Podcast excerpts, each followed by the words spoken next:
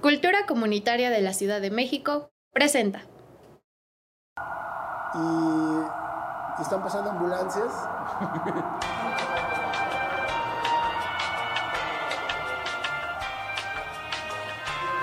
ok, retomando la pregunta de los chicos, había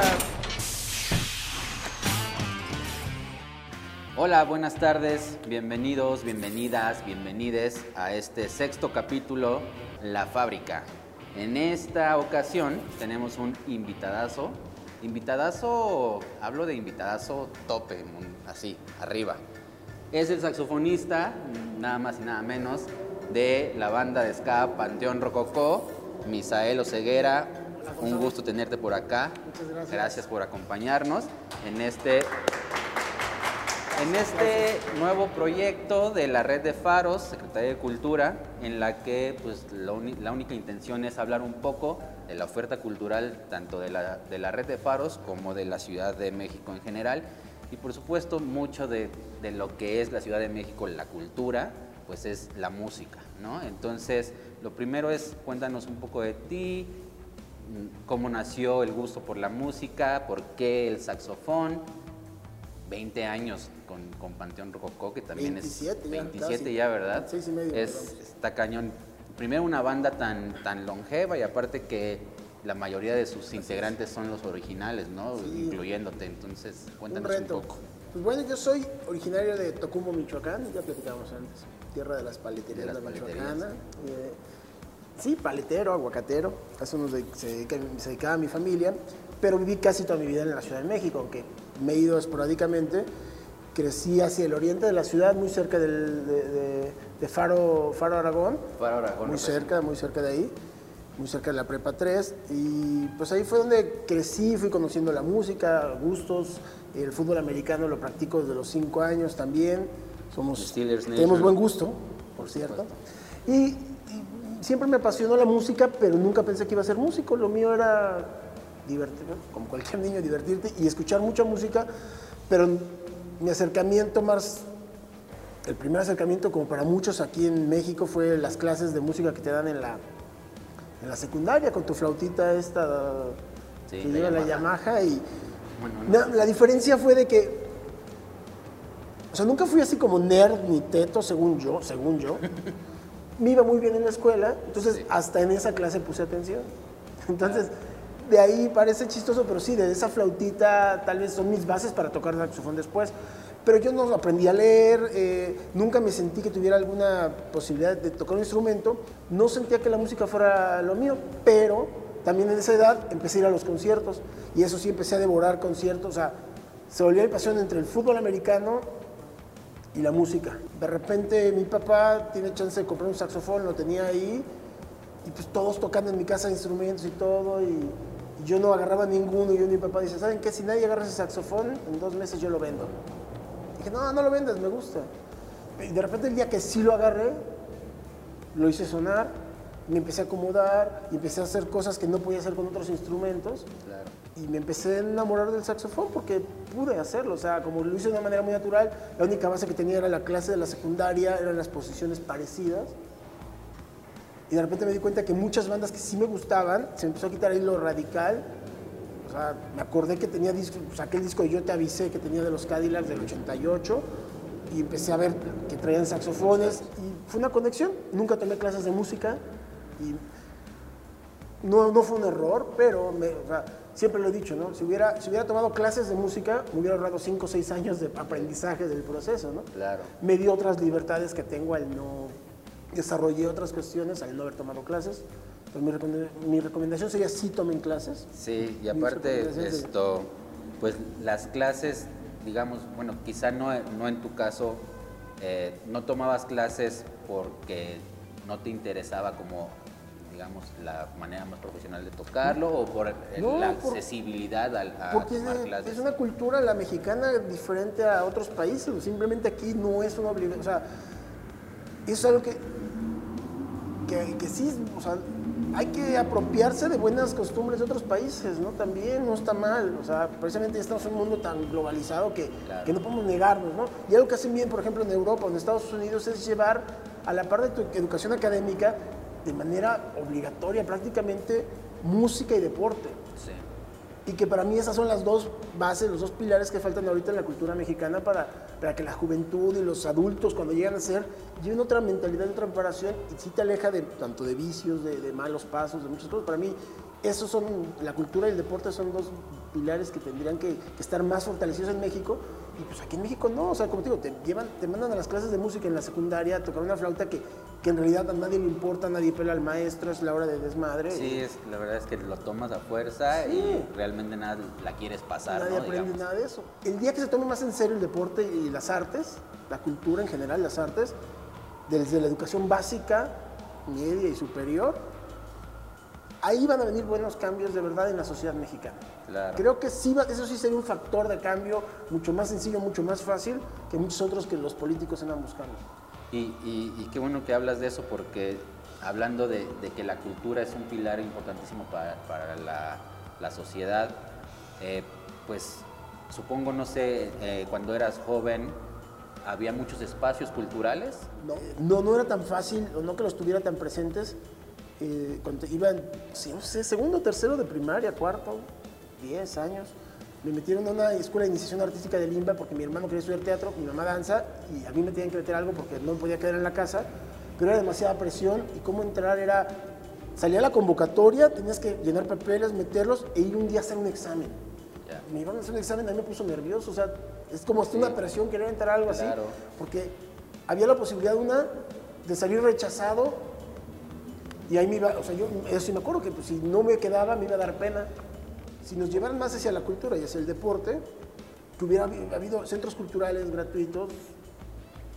Como las centros faros, culturales, ¿cuáles gratuitos? Como las faros. En las faros, eh, aparte de la gratuidad, el, el concepto de taller libre es precisamente eso. Cualquier persona se puede acercar a cualquier taller sin saber nada sobre esa disciplina, sin tener conocimiento anterior a eso y se le acepta al quien y no sea, solo eso, edad que sea. desde el nombre a mí hay un acierto, bueno, me tocó, eh, siendo parte de Panteón Rococó, estar desde el inicio, desde que creció el primer faro, la, la primer fábrica, más bien, de, de artes y oficios, desde el nombre te das cuenta de su generosidad y ahí está, en el nombre está el secreto de por qué es lo importante eh, este concepto de, de las fábricas de artes y oficios. Porque al entrar aquí no se entra con la... O sea, viene la palabra de artes, pero, pero no es solo la pretensión de ser, voy a venir a pintar, Claro. voy a hacer una escultura de un caballo de fuego en madera, ¿no? O sea, es artes y oficios, o sea, el carpintero que puede hacer una puerta que sirva y que sea muy chingona para la mejor casa, Claro. O sea, que te enseñen un oficio, pues, propiamente, que tú no tengas la pretensión, yo no quiero Yo ser no artista, ser no artista, soy nada artista, más. no me así. Pero entonces es una puerta. Ahora, esa puerta puede ser tan bonita, tan buena y todo, que se puede convertir en arte. O sea, desde la misma puerta puede llevar arte o aprendes a usar la madera para convertirla en otra cosa, ¿no? O sea, La entonces, cartonería. la cartonería, se hace cerrería, Cerámica. cerámica. música. O sea, el músico no necesariamente, es que también es un pedo que tienen muchos músicos. O podemos tener. El hecho de que seas músico no te hace artista. Exacto. El hecho que es como, como el error este que a todos los que salen en la tele se les dice artistas. No, no, no, no, perdón, pero, pero es gente que no trabaja. sería artista yo, imagínate. güey. O sea, hay- o sea, es gente que trabaja en la televisión. Ser artista es otra cosa. Claro. Ni yo mismo me puedo asumir como artista. Yo soy, acabé siendo músico sin haberlo buscado, ¿no? Acabé agarrando el oficio de ser músico. Entonces, ahí está el secreto de, las fábricas de artes y oficios, ¿no? O sea, y, también que no se les mencione como escuelas, o sea, que sea una fábrica es porque tiene su parte medio fea, que "Ah, a veces se hacen cosas a destajo, y pues está chingón, que se hagan un montón de, personas que hagan teatro y que hagan música, que hagan cine o que hagan eh, puertas o que hagan herrería o que hagan lo que se nos vaya ocurriendo, pintura, serigrafía, y muchas, muchos, muchos que salgan.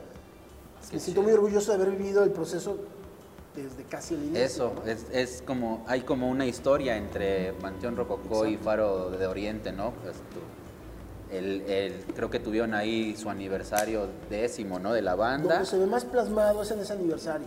Dijimos, vamos a cumplir 10 años, hagamos nuestro primer disco en vivo, con un DVD, pero pues de repente es de dónde lo haces.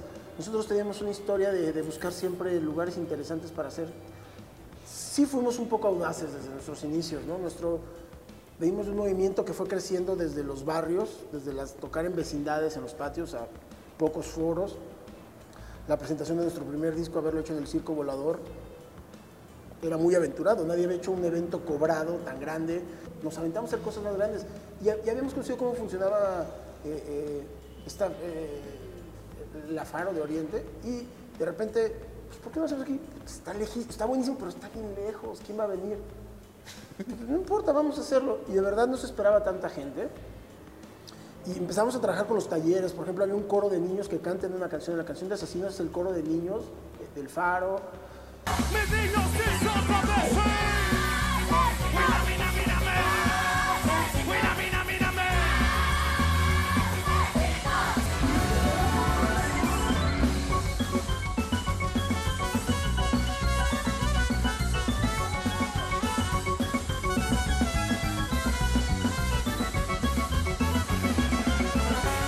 De ahí nos hicieron un, nos hicieron un behind the scenes, ahí hicieron un documentalito bien padre.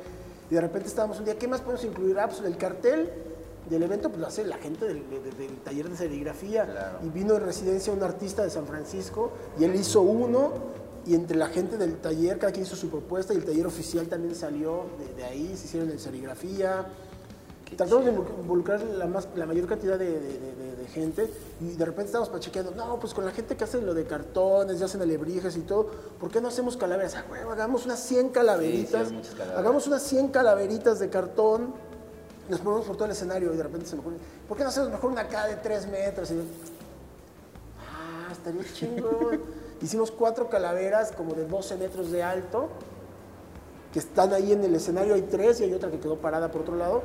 Y después esas mismas calaveras, bueno, pues de ahí salió el décimo aniversario, llegaron 20 mil personas desde todas partes de la Ciudad de México, llegar a, a ese punto y en la noche y después cómo se regresaron a su casa y todo fue gracias a la gente que fue, la verdad, porque fue un esfuerzo, ¿no? Claro. No fue solo gente del, del barrio, 20 mil personas, Sí, una sí. locura. Y estas calaveras, según yo, Ay, ¿En qué mes habrá sido? Abril, tal vez nuestro evento. Tal vez fue en abril. Y para Día de Muertos se pusieron en el Zócalo. Estas mismas calaveras se pusieron así caminando y se hicieron un par más. Y luego estas calaveras se volvieron súper famosas. Y la verdad, mucha gente viene ahorita a decir que James Bond vino a enseñar. O sea, el otro día leí un meme, es una estupidez de que James Bond vino a enseñarle a los mexicanos cómo se debe festejar. No, pues sí. En Faro Ah. se hizo, o sea, No, no, o es sea, la, tradición. la- la cultura de- mexicana lo hace, pero de Claro. verdad hay gente que sí se la cree, que Sí, James sí, Bond vino a enseñar cómo se debe de festejar el... Digo, se hace un desfile que sí retoma mucho esta estética de la película de Claro. James Bond, pero el de James Bond se inspiró de estas calaveras que luego Pues se pusieron sí. en Reforma Claro, y que se pusieron en muchos lados. Y yo sí puedo decir que creo que estas calaveras gigantescas, que ahorita las tiene una marca y que pone la exposición en Reforma y todo, que es la primera vez que se hicieron fue por, con el Faro de Oriente y fue para Nice. un aniversario de Panteón Rococó. Oye, y hablando de, de- de esa oportunidad de, incluso, imagínate que un, un- un alumno de- del taller de serigrafía termine hasta haciendo un cartel para un concierto de, de Panteón Rococó, es una cosa bien chida, ¿sabes? Involucrarse en algo que a lo mejor la gente no piensa que se puede involucrar porque no tiene los estudios, no tiene, el- o sea, no fue a la universidad tal a estudiar artes y tal. Es ¿Qué tan importante es estos espacios culturales para los jóvenes? O sea, y sobre todo estos espacios culturales gratuitos, Es en que, la que ahora, es para ni todos. siquiera hay que decir que son espacios culturales para jóvenes, ¿eh? No, de hecho Yo en, en las faros, pues Faro de Oriente quiso, o sea, se formó para ser un espacio para jóvenes, pero luego, luego empezaron a habitarlo Sí. los niños, los- las personas Yo creo que es, adultas, mayores. eh, no, y, y- y el reflejo que tiene el faro, el- los faros pueden funcionar para, no solo para, para quienes asisten, sino todo el mejoramiento que puede haber para toda la comunidad alrededor. No solamente Claro. impacta al, al que va, entonces impacta a todos los alrededores y esa es la importancia que tienen, ¿no? Hay mucha, mucha importancia, pero hay muy poca difusión. Y ahí es culpa de las mismas autoridades, a lo mejor de, de- de- las faros o del, del gobierno y de los medios y de los promotores culturales y del, de, celos de un gobierno que entra y que llega otro y todo. Pero bueno, han sobrevivido porque también nos tocó ver un momento donde sentíamos que, que- que iban a desaparecer. Sí. Cuando había muy poquitos, un momento muy duro donde apuntaban las políticas culturales a que desapareciera Faro.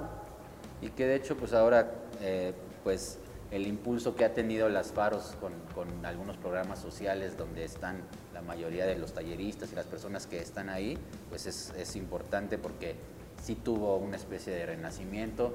Se, se inauguró esta Faro Cosmos en la que estamos, que pueden ir al episodio 2 de la fábrica a conocerlo un poquito más, que eso trató ese episodio. Y pues sí, o sea, tratar de, de seguir ampliando la red para que pues llegue a todos lados y haya más espacios como... Digo, al final siempre la visión es una, pero pues a veces es, es- hay muchas paredes. Que no haya, bueno, hay muchas paredes, pero precisamente Faro ha enseñado que no hay límites, ¿no? Te puedes ampliar. Yo te hablo mucho del aspecto hacia la música y de ahí nos conectamos hacia otros aspectos, pero hay muchos otros talleres que yo ni conozco y que sé que existen Claro. o que yo no he tenido contacto y, y el, y el día de mañana se les puede ocurrir uno nuevo, o sea, de, de cómo hacer X cosas, o sea, no es necesario, como decíamos, no es, no es que sea de las artes o de las bellas artes, ¿no? Sí, no. Es de, es, de entender que todo en la vida se puede convertir en arte, o sea, así de sencillo, así de simple es. Como nuestro taller de perreíto que tenemos aquí en Cosmos, de twerk. El twerk también es cultura. Y aquí Sí. hay un tallercito de eso. Claro, o sea, es, es, es muy pretencioso cuando la gente quiere acotar el arte o la cultura, ¿no? Es, es difícil, es muy complicado. Y es un horror aparte. La cultura te puede abarcar hacia, hacia muchos lados, ¿no? Y tiene que empezar a crecer también esta red de centros culturales, espacios culturales independientes, ¿no? Y que sumen, que sea, ok, lo que tú no como gobierno no puedes aportar, porque tienes muchos limitantes también, Claro. o sea, tienes sus limitantes. Hay cosas que alguien con un espacio independiente desde la sociedad civil sí puede aportar, y también hay cosas que la sociedad civil no puede aportar, y que lo entonces hay que complementarnos, y tendrán que crecer tanto, Colaborar, tanto la- la- Vincularse. las faros tendrán que crecer, pero también tendrán que crecer los espacios culturales independientes y funcionar como una red sería de lujo, ¿no? ¿Tú Que tienes un espacio cultural? Así es, así es, este, vayan pop, es un pop, yo no tengo un restaurante ni un bar, yo tengo un pop.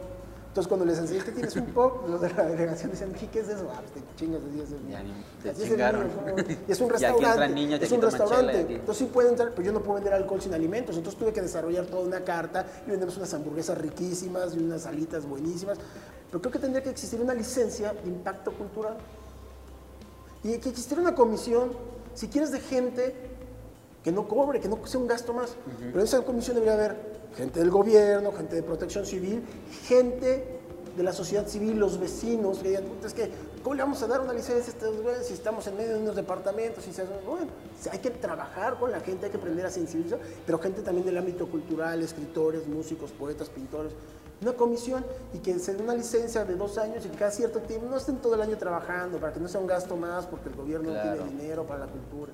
Si habláramos que, que el gobierno cumple al 100% en repartir la cultura para todos, dirías, va, pero no, no le alcanza, no tiene el tiempo, no tiene, a veces hasta la visión, Claro. porque caemos en eso. De repente dicen, el reggaetón no es cultura, pues sí, sí es. Ah, enfocado cómo, hacia dónde, en qué momento, y hasta sería un entorno más controlado, ¿no? Claro. O sea, yo no sé si ya en espacios culturales de gobierno, o sea, no me imagino asesino yendo a Bellas Artes a cantar, pues. ¿no? Tampoco estoy pidiendo que vayan. Pero, ¿por qué se lo cierran de entrada, no? Si se lo Sí. prestan a Emanuel. Para mí creo que ahorita está más permeada la cultura de los jóvenes, la cultura, con Asesino, con Santa Fe Clan y con todos ellos, Sí. que Emanuel, ¿no? Sí, sí. Tal vez no es una bella arte, pero bueno, pues Pero los también es espacios. como esta, esta Es cultura. y- pero esta dinámica de que los jóvenes pueden causar algún tipo de riesgo, que, que se no, junten, ¿no? Y que- no. Me, me sucedió con un gobierno, y ya lo hemos platicado, ¿no? Alguna vez ni siquiera, ni siquiera íbamos a hablar para un concierto de Panteón Rococó en el Zócalo. Fui a la- al edificio, no fue con esta administración, fue con la anterior. Fuimos ahí al, al gobierno, al edificio de gobierno de la ciudad. Nos mandan la secretaria de gobierno con el encargado de foros para conciertos, no recuerdo cuál era el puesto. Íbamos a hablar para un festival, una profesión, un festival de las culturas obscuras, dark y demás, ¿sí? en el Monumento a la Revolución. A eso íbamos. Nos sentamos y el tipo este nos recibe, nos sienta, nos presentan y en cuanto dicen que soy Misael Oseguera de Panteón Rococó, ¿no habíamos platicado? No, el Zócalo está cerrado para Panteón Rococó y, este tipo de conciertos y esa música. Así "No, ni vengo a eso, es más, ni me interesa tocar el Zócalo. Así le digo, nosotros abrimos el Zócalo, fuimos de las primeras bandas en- cuando a nadie le interesaba tocar el Zócalo, y digo nosotros, no solo por Panteón, me refiero a Salón Victoria, Antidote, nadie quería tocar en el Zócalo. Nosotros con las bandas de reggae, de ska, de punk, fuimos de las primeras bandas, conciertos zapatistas que se tocó ahí. Tocamos en una feria de libro universitario, bajo una lona gigantesca en la plancha del Zócalo, cuando nadie quería, el Zócalo era una parte, una plancha de cemento que nadie la Sí. quería. Y luego ya trajimos un gran soporte y hicimos muchas cosas con Tijuana, no, con muchos otros grupos. Y ahora sí después se lo dieron a las marcas, ¿no? Para que el Zócalo fuera, fuera, fuera eh, para los eventos bonitos, ¿no? Pero digo, a ver, ni vengo a eso. Imagínate, esas son las políticas culturales. Que en su vida se paran de un concierto y pensar que la gente que va a esos conciertos son conflictivos. Exacto. O sea, hay géneros mucho más conflictivos y aún así deben de tener acceso al Zócalo. Un partido Pumas América es mucho más conflictivo que eso. Que un concierto. Pero, Sí, o sea, la visión. Entonces, qué bueno que existen estos lugares con gente que entiende lo que sucede en las calles. Eso sí tienen las fábricas de artes de oficio. Creo que es gente que está todavía en contacto con la calle. Exactamente. Niveles más arriba de cultura del gobierno, tal vez ya es gente que perdió un poco ese contacto. Y ahorita no, eh, creo que hay gente por ahí un poco más cercana a la realidad, pero no siempre. Ahora mencionabas el de los conciertos en el Zócalo. Hay una relación muy cercana y, y de hecho algo del nacimiento de Panteón Rococó tiene que ver con este, con el movimiento zapatista del ZLN. ¿Cuál es ese- esa relación que No, tienen? ¿Cómo lo inspiraron? ¿Cómo se inspiraron de ello? Simplemente el movimiento zapatista, cuando sale en 94, Panteón no existía. Los primeros conciertos que muchos de nosotros íbamos a ver ahí en Seúl eran conciertos zapatistas y ver a bandas que nos interesaban mucho, Santa Sabina, Maldita, eh, Café Tacuba, eh, muchas otras bandas, eh, ver a Guillermo Briseño, bandas que ni entendíamos, los de abajo, otras de repente, muchas cosas, y que entre grupo y grupo salían ellos, los músicos, y te decían un, un choro sobre qué estaba pasando en Chiapas y la realidad diferente. Ah, Cuando tú a lo mejor ibas en primero o segundo de prepa y no leías los periódicos y ahí te enterabas y veías qué sucedía, y te concientizabas, y dices, "Esto está chido, y de repente te gustaba la música, y muchos de nosotros decíamos, ay, si yo te hago una banda, yo quiero estar ahí arriba. Y de repente nos juntamos como panteón, nos vamos conociendo mucho en los conciertos zapatistas que decían en los SHs, en las prepas, y, y mucho de lo que, que- que queríamos era tocar en esos conciertos porque queríamos aportar, no porque queríamos cobrar, ¿no? Sí, aparte el, el- el Panteón tiene, yo no diría como esta, esta visión política, sino más bien social, Social. De, de lo que es, de lo que es el país, de lo que es la Ciudad de México. Y, y es como la importancia de la música como forma de expresión, pero ¿qué, tanto, qué tanta importancia tiene? Quizá uno tiene un grupo y quiere expresar lo que, lo que, lo que entiende, lo que quiere, el mensaje que quiere lanzar, pero qué tan importante es que existan bandas que tengan ese mensaje y que los jóvenes, que a lo mejor no quieren ser músicos, que no quieren, Sí. escuchen este mensaje. O sea, más allá del- de tú expresarlo, sino que el mensaje esté allá Es afuera. muy y que los importante, más no obligatorio. Y tampoco van a dejar de existir. O sea, es algo que no tiene que preocuparnos. Van a existir. Es como normal. Así como cualquier persona en un salón de clases tendrás a alguien que le interesa una cosa, otro le interesa otra. Algunos serán más activistas, otros les, les valdrá madres, todo. Es como convivir, ¿no? Es como algo que está conviviendo. Los grupos, siempre hay grupos que están eh, socialmente activos, algunos hasta políticamente activos, eso sí. Nosotros tratamos de alejarnos de la política como tal. Y hay grupos a los que no les interesa. Es más, quieren estar lejos de eso. ¿Qué está pasando ahora con Panteón después de- del encierro muy, muy encerrado? Ahora que estamos un poco saliendo, regresan conciertos para diciembre, tienen un disco nuevo de, de- que se va a llamar Ofrendas. Eh, cuéntanos un poco de eso. Eh, como dices, o sea, seguimos en la pandemia, entonces ahora es aprendiendo a enfrentarla de otra manera, ¿no? Eh, una de las cosas, primero la enfrentamos aislándonos, tratando de estar en contacto con la gente, ver qué pasaba con el virus, y con lo que va saliendo información y todo, vas viendo cómo la enfrentas, y, y, y qué bueno que bueno, en un país como México se pudo enfrentar eh, con la vacunación, creo que vamos adelante de que muchos otros países en eso. En esta ciudad está, está el número es muy alto. Y no solo en la ciudad, yo creo que en muchos, en muchos estados, ¿eh? Sí. en muchos estados. eh, entonces, hemos resuelto cómo, cómo enfrentar esto, ¿no? Y no paralizarnos. Como te digo, mientras al principio nos aislamos para no estar juntos, seguimos haciendo música, hacíamos algunas cosillas, eh, componíamos y, y en pandemia se fraguó este nuevo disco Ofrenda, donde es, es eso, es rendirle ofrenda a, nueve au- autores, eh, autores hispanoamericanos, que, que también otra parte del oficio de ser músico es eso, es hacer que música de otros llegue a, a más personas, Claro. ser un amplificador de... Porque no ha acabado la pandemia, pero tampoco la humanidad se tiene que paralizar. Exactamente. Y, es lo que te digo, no, y no tener esa doble moral de decir, el estadio, los estadios están Los llenos. estadios y no, mira, se puede. Ahora, vacúnate, lleva, haz tus pruebas. Las, o sea, lo de las vacunas se vacunó el que quiso. Y ojalá ya hayan Claro. querido todos. Y en México fue un país que la gente demostró que se quería vacunar. Síganse vacunando. Y si tenemos síntomas, hacernos pruebas lo más seguido que se pueda. Hay pruebas todavía gratuitas en muchos lados y estar controlando y, y, pues cuidarnos unos a otros. Y sí, en un concierto, en un estadio, la sana distancia es compleja, pero usa Claro. tu cubrebocas, se puede. El equipo de la red de faros estuvo apoyando también ahí en, en los centros de vacunaciones. Estuvimos ahí eh, rifándonos y la gente pues sí se lanzó, o sea, sí es, es mucha la gente, la mayoría de la ciudad está vacunada y también como dices en, en el país, en muchos estados. Y esto pues también da la posibilidad de que regresemos a este tipo de eventos y también le dio la posibilidad a, la red de faros de reactivar sus actividades, de tener estos talleres presenciales que ya tenemos y que de hecho tenemos una capsulita productora de lo que está sucediendo en, en las faros ahora que ya están reactivadas y con talleres presenciales de nuevo, entonces vamos a verla. Vengan, acá nos vamos a estar viendo en los faros. Y hay que estar improvisando con las dinámicas de la calle misma, ¿no? Sí, hoy fue un trabajo de mera improvisación, ¿no? y por eso es un poco el impacto, porque es caótica la improvisación cuando no, está, no has ensayado y es la primera vez que sales, pues no sales de casa. Claro.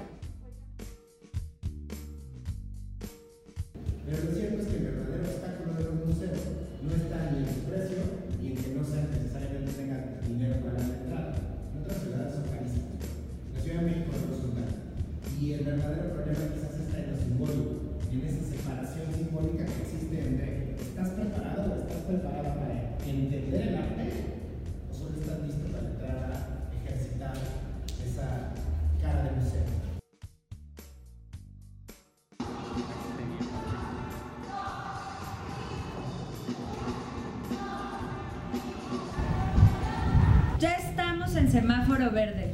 Se reanudaron los talleres presenciales en los ocho centros culturales que integran la red de fábricas de artes y oficios.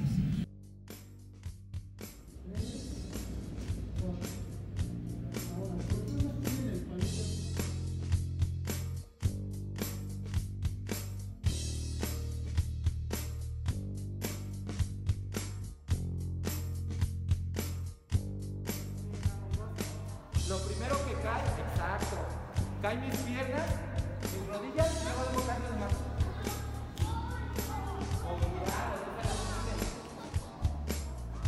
Solo en octubre se realizarán más de 200 actividades culturales como cineclubs, exposiciones, conversatorios, libroclubs, rodadas y además conciertos.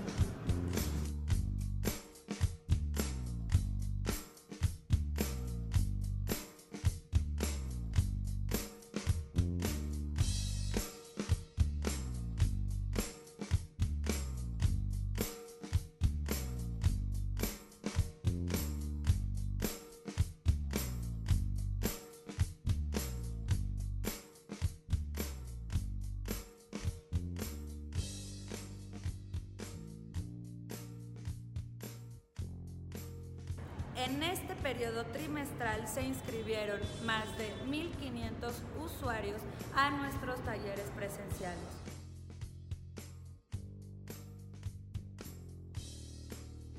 Las faros abren sus puertas para recibirles y recuerden, todas las actividades son gratuitas. Les esperamos.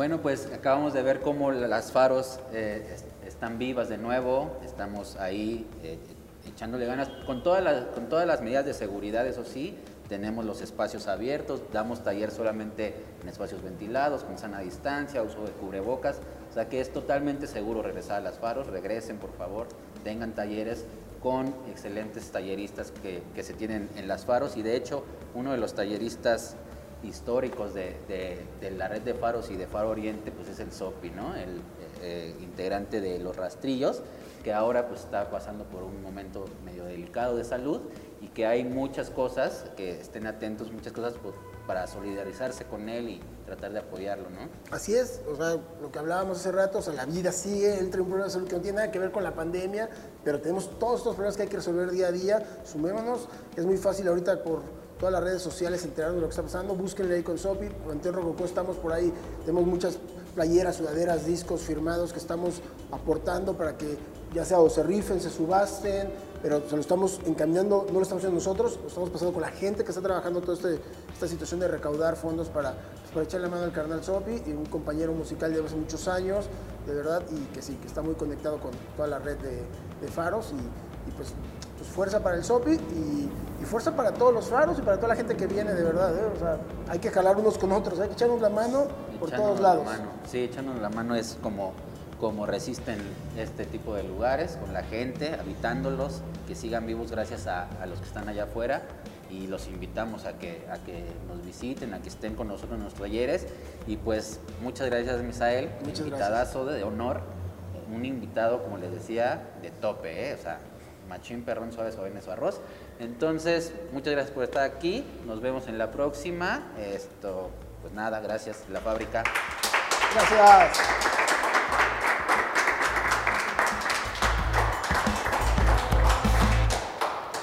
Les digo, el problema conmigo es callarme. gracias.